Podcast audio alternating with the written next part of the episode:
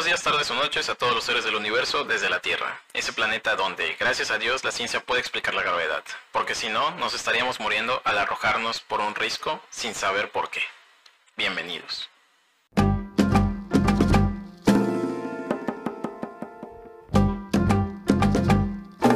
El día de hoy hablaremos de un tema que me dio mucha curiosidad hablar porque estuve viendo alguna serie en algún momento hace como dos años y me empecé a cuestionar un poquito algunos temillas.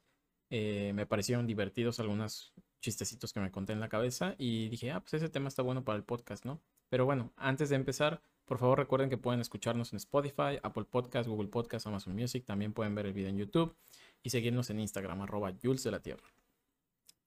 ¿Por qué este tema? Como les decía, hace dos años me dio curiosidad eh, yo, como saben, o bueno, sí, ya les conté, yo estudié Cábala durante, bueno, no les expliqué a detalle, pero saben que estudié Cábala seguramente, y ya no me acuerdo lo que dije en los capítulos anteriores, perdón. Pero bueno, estudié Cábala cuatro años.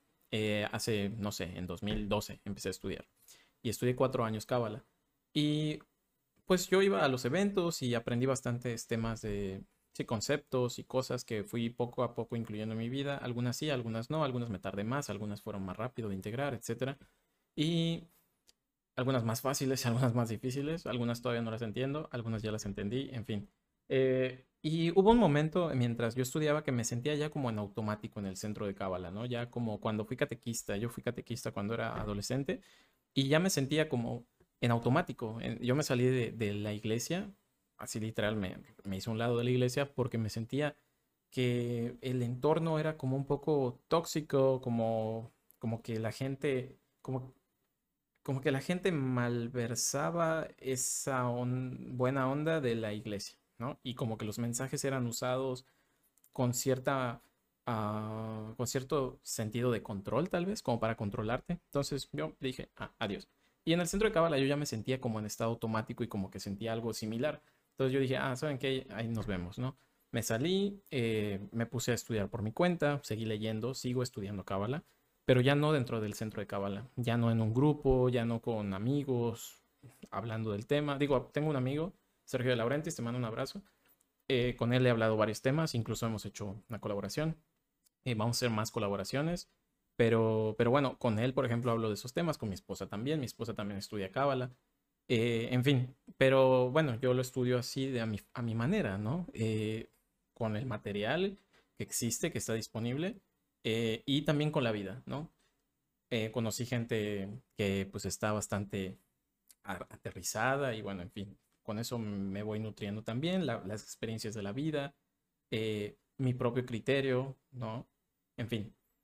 Entonces, bueno, en el centro de Cábala nos enseñaban Cosas como, por ejemplo, eh, un, tema muy, un tema que se repetía mucho siempre era el tema de la tercera ley de Newton, ¿no? Nos decían, a toda acción una reacción con igual o mayor fuerza. Y dicen, ¿qué tiene que ver eso con espiritualidad? Mucho, porque lo que dice Cábala, la Cábala es que lo que hay en el mundo espiritual existe en el mundo físico. Y si nos vamos a eso, cuando tú haces algo a una persona, eso va a regresar a ti con igual o mayor fuerza sea bueno, sea malo, lo que sea, como le quieras dar la connotación, ¿no? Pero si tú siembras una semilla de un fruto blanco, va a dar frutos blancos. Si siembras una semilla de un fruto negro, va a dar un fruto negro. Entonces, eh, básicamente a eso se refiere en Cábala, que lo, espiritual y lo físico es, es, igual. Dicen, como es arriba, es abajo. Refiriéndose arriba a lo espiritual y abajo a lo físico. Entonces, la tercera ley de Newton era, un, era un, eh, una pues sí, un tema bastante relevante y bastante profundo que nos explicaban. Otra cosa que nos explicaban también ahí era el espacio, tiempo y movimiento.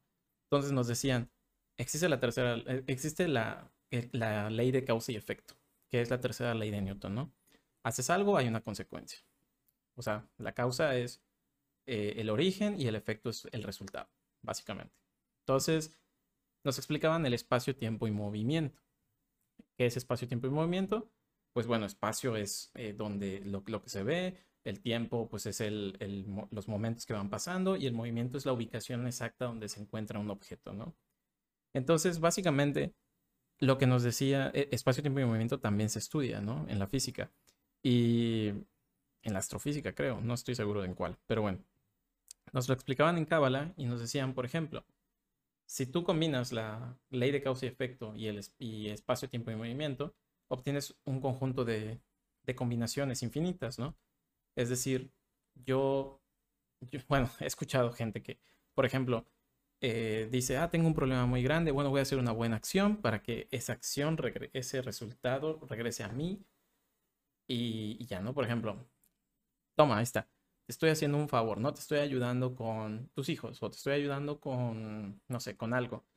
Y hay, hay personas que realmente se sientan a esperar que, es, que esas personas a las que ayudó le regresen el favor. De verdad existe ese tipo de personas. Seguramente ustedes conocen a muchos más de uno, son uno de, de ellos, somos uno de ellos y hay que mejorar esa parte, ¿no? Pero sí, literal, hay gente que se sienta a esperar que le devuelvan, ¿no?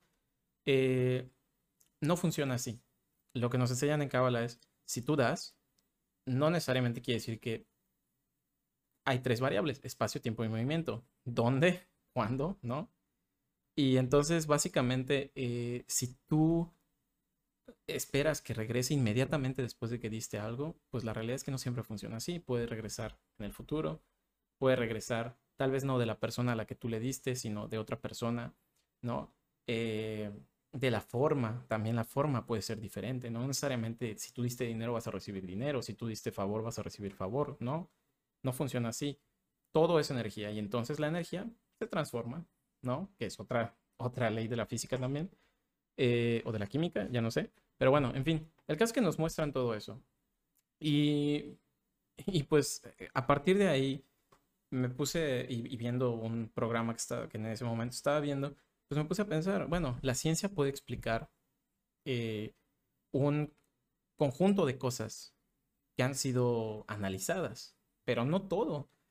Por ejemplo, yo tuve em, tres experiencias con una terapia milagrosa que se llama biomagnetismo. Básicamente, ¿qué es biomagnetismo? Es, te ponen imanes encima del cuerpo y lo que dice la teoría de, del biomagnetismo es que en tu cuerpo tienes bacterias y los imanes sirven para esas bacterias irlas moviendo, ¿no? Irlas repeliendo o irlas atrayendo a los lugares de tu cuerpo exacto donde deben vivir esas bacterias. Eso dice la, eso dice la teoría, bueno, o al menos eso me explicó una persona que se dedica a eso. Entonces, me parece increíble. Yo no sabía eso cuando simplemente me dijeron a, mí o a mi esposa, creo que a mi esposa seguramente, porque ella está más involucrada en los temas alternativos. Eh, a mi esposa le dijeron, ah, pruébate esta terapia. ¿Por qué? mi esposa eh, un día se levantó, así de la nada, si no mal recuerdo, y le dolía de aquí, de la espalda media, hasta la pantorrilla. No podía mover, no podía doblar bien el cuerpo, le costaba mucho moverse, le dolía un montón. Y fuimos al doctor y el doctor lo que le dijo es, ah, esto es, la asiática, es un tema de, de la asiática, perdón, tomó el teléfono. Es un tema de la asiática. Eh,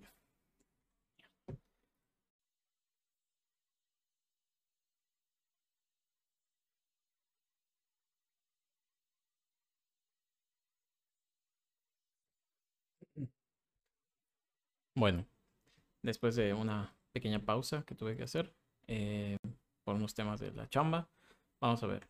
Eh, ok, entonces les comentaba que tuve tres experiencias eh, pues cercanas, digo muy cercanas, ¿no? Mi esposa básicamente un día se levantó y le dolía de la espalda media para abajo hasta la pantorrilla, no se podía mover, fuimos con el doctor y el doctor básicamente le dijo que había que operarla de la asiática porque de otro modo no iba a quedar bien. Entonces, pues nosotros la verdad es que no aceptamos ese diagnóstico y a mi esposa le habían comentado una terapia de biomagnetismo que pues servía para reparar ciertas cosas físicas, ¿no? Eh, entonces, pues básicamente lo que hicimos fue averiguar por quién había de biomagnetismo, nos recomendaron una muy buena persona.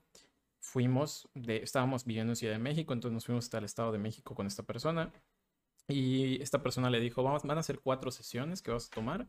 Te vamos a conectar unos una maquinita que te da como choquecitos en los músculos para descontracturar. Y luego te vamos a reacomodar las bacterias, ¿no? En todo el cuerpo con los imanes. Bueno, no le dijeron lo de las bacterias, le dijeron te vamos a poner imanes en todo el cuerpo y vamos a trabajar esa parte, ¿no? Entonces, básicamente, eso hizo. Fue a cuatro sesiones y después de la cuarta sesión, después de la primera sesión ya se podía mover. En la segunda sesión mejoró y ya en la cuarta no tenía nada.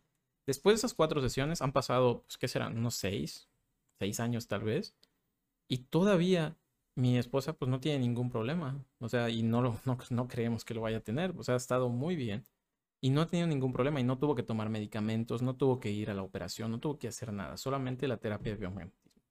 Milagro tal vez puede ser, eh, probabilidad, eh, eh, ahora sí que una coincidencia del universo, lo que sea, sí, puede ser también. por otro lado, mi hijo también tuvo un tema de que cuando, pues, sí, cuando eran bebé, de, de los, ¿qué será? Del año, del año a los tres más o menos, eh, se enfermaba muy seguido, cada mes se enfermaba. De, y cada mes le teníamos que dar antibiótico y le teníamos que dar ciertas, eh, ¿cómo se llaman? Cuando le ponen la mascarilla y, y, pues le pasan como un gas o algo así para los pulmones. Eh, no es tan fuerte en realidad, pero sí es una, una un, pues sí, es como una bombita que le pones una, eh, una mascarilla, le pones un tubito y la aprietas, ¿no? Y se lo absorbe para abrirle los pulmones y los bronquios. Entonces, básicamente, siempre, cada mes, se enfermaba y nos decían, ah, es que tiene bronquiolitis. Oye, esto le va a durar toda su vida porque él no se puede curar porque tiene las adenoides, creo que son las que están acá, que son como unas amígdalas, entiendo.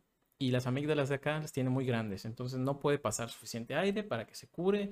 Y entonces, bla, bla, bla, y va a ser así de por vida, lo tienes que operar. Otra vez, de nuevo, operarlo.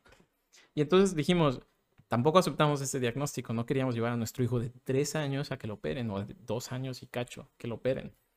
Entonces fuimos al biomagnetismo también y fue como a cuatro, tres, cuatro sesiones, una cosa así, y quedó bien. Luego lo llevamos con el, eh, luego cada mes, sin que se enfermara, lo llevábamos al doctor y que si le daba una gripita, o de pronto, ¿no? Porque iba al, al kinder y todo, pues que le daba una gripita lo llevábamos, pero no, le, no ni de broma le daba como antes. Antes le daba calentura, vomitaba, le teníamos que dar antibióticos, etc. Ahora ya era solo, ah, ¿sabes qué? Dale este jarabe y si le llega a dar calentura, dale esto, ¿no? Algo así nos daban. Y cuando iba al, chequeo, le decíamos, ¿le puedo checar los bronquios? ¿No? Así como plan con maña. Y le checaban los bronquios y decían, no, está fantástico, sus pulmones están bien, solo es la garganta. Dijimos, bueno, la garganta hace sentido. Yo tengo lo mismo de la garganta, es por las amígdalas, las tenemos demasiado grandes. Entonces, sí, vale, te lo, que lo, te lo compro. Pero quedó muy bien mi hijo y ya realmente si se enfermaba era una vez cada tres meses, una cosa por el estilo, o cuando había demasiado eh, cambio de clima en la Ciudad de México. Eh, y ya, ¿no? Pero era normal, era lo normal, realmente. Ya no era mes con mes y no era con calentura, vomitando casi tirado en la cama todo el día mi hijo, ¿no? Era normal, o sea, era de, ¿no? Tosiendo y todo. Y ya, se acabó. Entonces, eso fue nuestra segunda experiencia con biomagnetismo. Otra fue que mi mamá un día me habló, eh, yo vivía en Ciudad de México y estaba en Mérida, y fue al médico y le dijeron que estaba grave porque mi mamá pues tiene la presión alta, no tiene un riñón y como que tiene varios temas, ¿no? Entonces le dijeron, pues saben que le vamos a tener que quitar el otro riñón, si le quitamos el otro riñón, le vamos a tener que poner no sé qué y van a tener que dializarla todo el tiempo y bla, bla, le dije, ¿sabes qué? Pues ve a, biomagnetismo, ¿no? O sea, literal, a, mi mamá le estaban dando un diagnóstico ya radical de que había que quitarle el riñón. Y yo le dije, pues sabes qué, ve a biomagnetismo, prueba y si funciona, pues chido, y si no funciona, pues ni pedo, ¿no? O sea, lo que diga el doctor. Pero fue, lo probó, eh, le funcionó también. Mi mamá lleva desde eso, que será unos cuatro años más o menos, y no ha tenido ningún problema. Ha ido a sus chequeos eh, y últimamente no. Tengo que hablar con ella, pero bueno, para que pues, se cuide un poco más, ¿no? Pero, eh, pero ha, ido a, ha ido chequeos y me ha compartido que está bien. Entonces, yo de hecho le pasé el tip de Hasid, le dije, ah, mira, Hasid quedó bien y cada mes íbamos y probábamos y, lo checábamos con el médico, ¿no? ¿Cómo están mis, cómo están los pulmones de Hasid? Y literal, o sea, estaban bien. Entonces, lo mismo mi mamá y me dice, no, están bien mis estudios, ya estoy mejor, no sé qué. Sin embargo, si tiene que tomar medicina mi mamá, que la tome. Pero que también pruebe otras cosas. No quiere decir que nosotros estemos satanizando eh, la, la medicina alópata, ni de broma. Funciona también. Porque nosotros lo que vemos es qué funciona, qué es lo más armónico con mi cuerpo, eso lo tomo.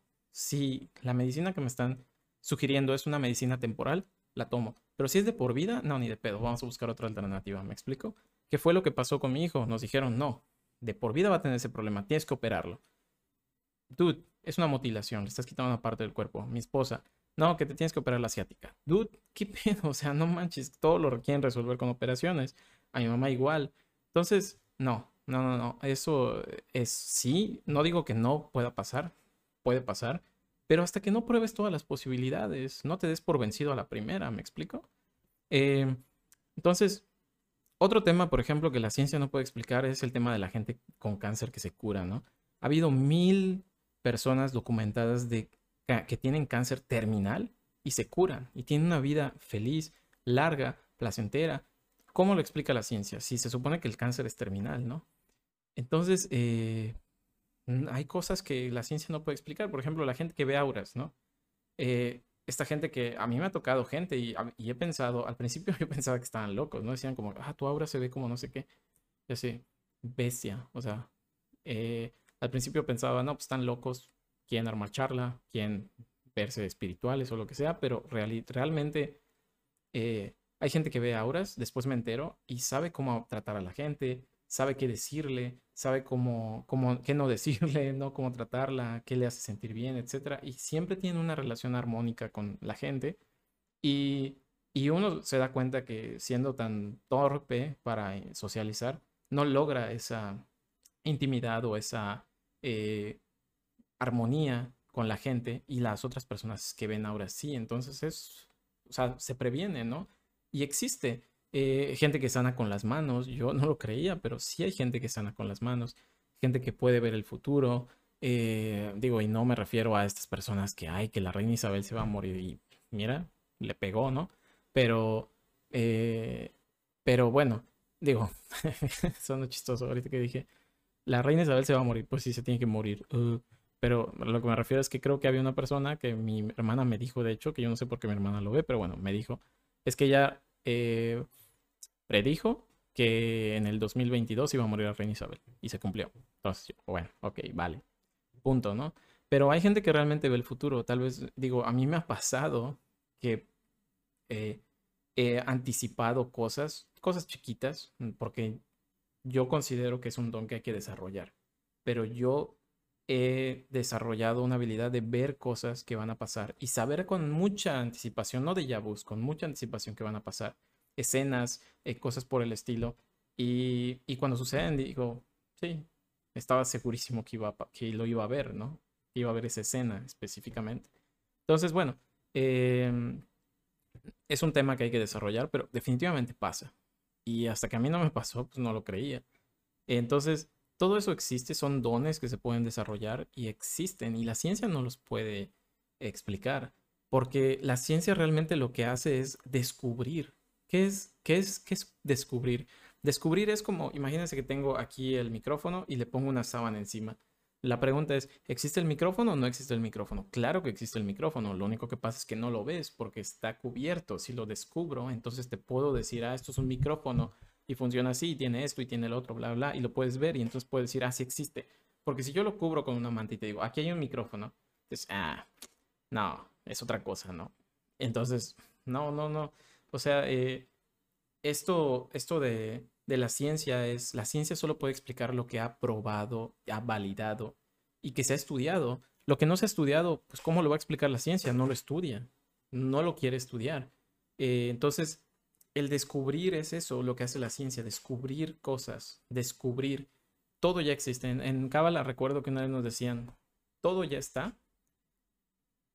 Y, ahora a nosotros nos toca descubrirlo, ¿no? O sea, por ejemplo, si... Y, y, ahora que recuerdo nos decían el ejemplo de, por ejemplo, el sol, ¿no? Nos decían, si es de noche, ¿el sol está ahí? Y la respuesta es sí, claro.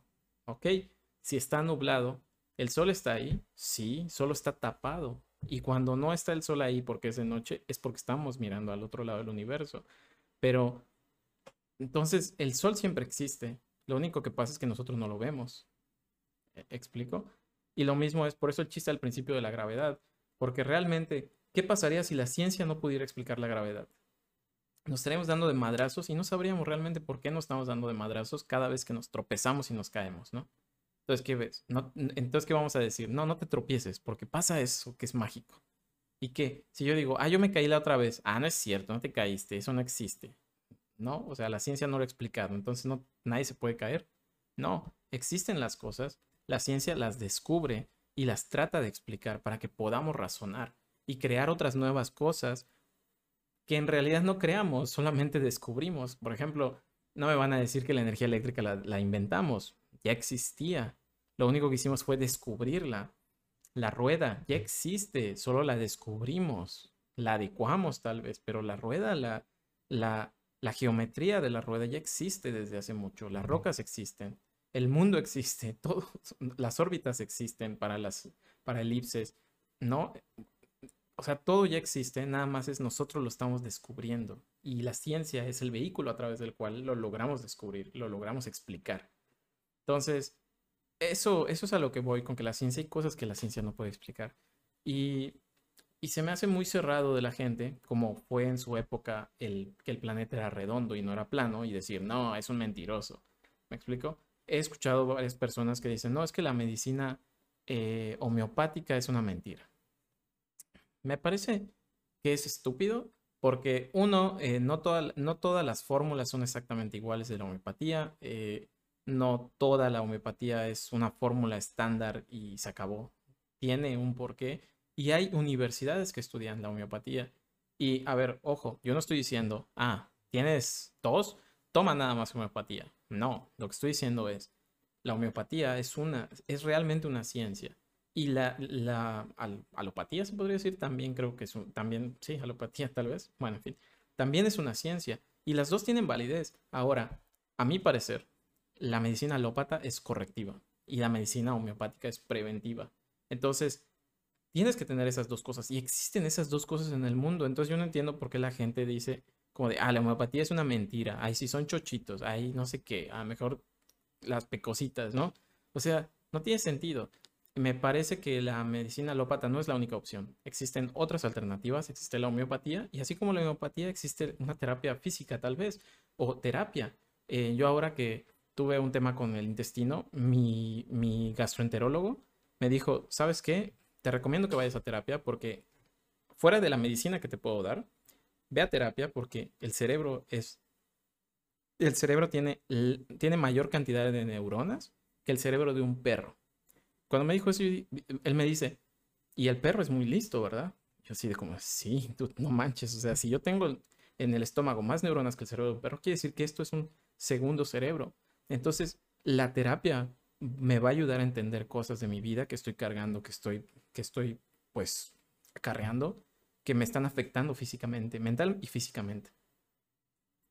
Entonces, hay que trabajar eso, ¿no? Entonces, por eso es que la, la, la alópata a mi parecer no es lo único que existe. Y me parece muy estúpido que gente que se siente así como de, oh, sí, claro, yo, yo tengo toda la respuesta del universo. De pronto llegue y diga, ah, la homeopatía son puros chochitos. Es una estupidez, dudo. O sea, hay universidades, hay centros de estudios, a nivel internacional está estudiado, y están ahí y funcionan, son preventivos. No, vas a no te va a servir si quieres de un día para otro corregir la tos, pero sí te va a servir si durante un año tomas una dosis baja tomas algo que te ayuda a prevenir y entonces cuando no te vas a enfermar. ¿Qué es lo que hacen en Japón? En Japón tienen medicina preventiva y no es con homeopatía, es con alimentación. Entonces dices, espérate, ¿nutrición? Sí, nutrición. O sea, no es... Eh, ser hacer medicina preventiva no es nada más homeopatía, también comiendo bien, también cuidándose, no comiendo cosas que sabes que a tu organismo no le caen bien. No todos los organismos son exactamente iguales. Y eso es algo que yo estaba aprendiendo. Y entonces, vale, hay que abrir la, mente, ¿no? Porque si creemos, si hacemos estos comentarios como de, ah, es que la homeopatía son puros chuchitos, pues estás cerrándote a, tus posibilidades. Yo tengo familia que falleció, que lamentablemente falleció y que no le hubiera venido mal una alternativa a lo que ya estaba probando, ya que tenía que perder. ¿Me explico? Pues no se cierren de mente, abran la mente y traten de probar cosas, ¿no? Todo, a, mi parecer, todo existe y solamente estamos esperando que la ciencia lo explique. Entonces, prueben de todo, eh, obviamente sin ponerse en riesgo. Digo, la homeopatía está documentada, no les va a pasar nada, lo más que les va a pasar es que no les haga efecto. Y si no les hace efecto, pues ¿cuál es el problema? ¿No? Supongamos que sí, efectivamente es una mentira la homeopatía, no sirve de nada. ¿Qué te va a pasar si la pruebas? Nada. Pero si funciona, funcionó. Ahí ya moví el micrófono.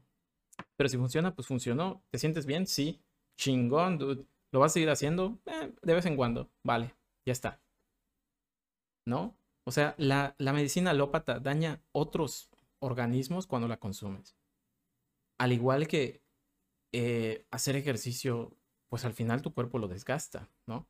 Entonces, mejor pues trata de tener una rutina balanceada, ¿no? Que te enseñen cómo ejercitarte para que no desgastes, no madrees tu cuerpo, porque no se trata de madrear el cuerpo, se trata de estar sano. Y estar sano es balance, no es exigirse en una cosa o en la otra, o órale, chingale, no sé qué. Yo, por ejemplo, tengo amigos que alguna vez me dijeron, no, yo no voy a tomar ninguna medicina porque mi cuerpo debe ser completamente, eh, se debe poder reparar así solo. Y en algunas ocasiones sí, pero hay ocasiones en que no. Y hay ocasiones en que lo tienes que asistir. Y tal vez sí, puede ser medicina, o puede ser terapia, o puede ser eh, otra alternativa. Yo he ido a acupuntura, eh, estoy yendo a acupuntura, de hecho. Estoy yendo también a unos masajes que son con unas copitas que, que queman cosas y le crean vacío para que te absorba, los, te absorba la piel y jale el músculo también. Y no saben cómo me dolió la primera vez, pero después de eso, las siguientes veces que fui, o sea, perdón, eh, las siguientes veces que fui, estuvo increíble. O sea, mi músculo está suave ahora, ya no estoy tan rígido. ¿Me explico? Entonces, creo que todo, prueba todo. Y lo que te sirva, quédatelo. Y lo que no te sirva, suéltalo, déjalo ir, no hay pedo. Pero abre la mente, ¿me explico? Pero bueno, en fin, ya es hora de irnos despidiendo. Quise hablar del tema para compartir otra perspectiva, ¿vale? Porque cuando, pues, comparto el tema de las terapias alternativas, hay como gente que que quiere saber más, hay otra gente que dice, ah, estás loco, ¿no? Y pues al final lo que quiero decir es, hay cosas que la ciencia aún no ha podido explicar, eso es un hecho. Mejor veamos, probemos, como les digo, veamos qué funciona, qué no funciona y cuando la ciencia puede explicar esas cosas que nos funcionaron, estamos de gane. Muchas gracias por escucharme y les recuerdo que pueden oírnos en Google Podcast, Amazon Music, Spotify, Apple Podcast, vernos en YouTube como Jules de la Tierra eh, se pueden suscribir también al canal y seguirnos en Instagram, arroba Jules de la Tierra. Nos vemos, chao.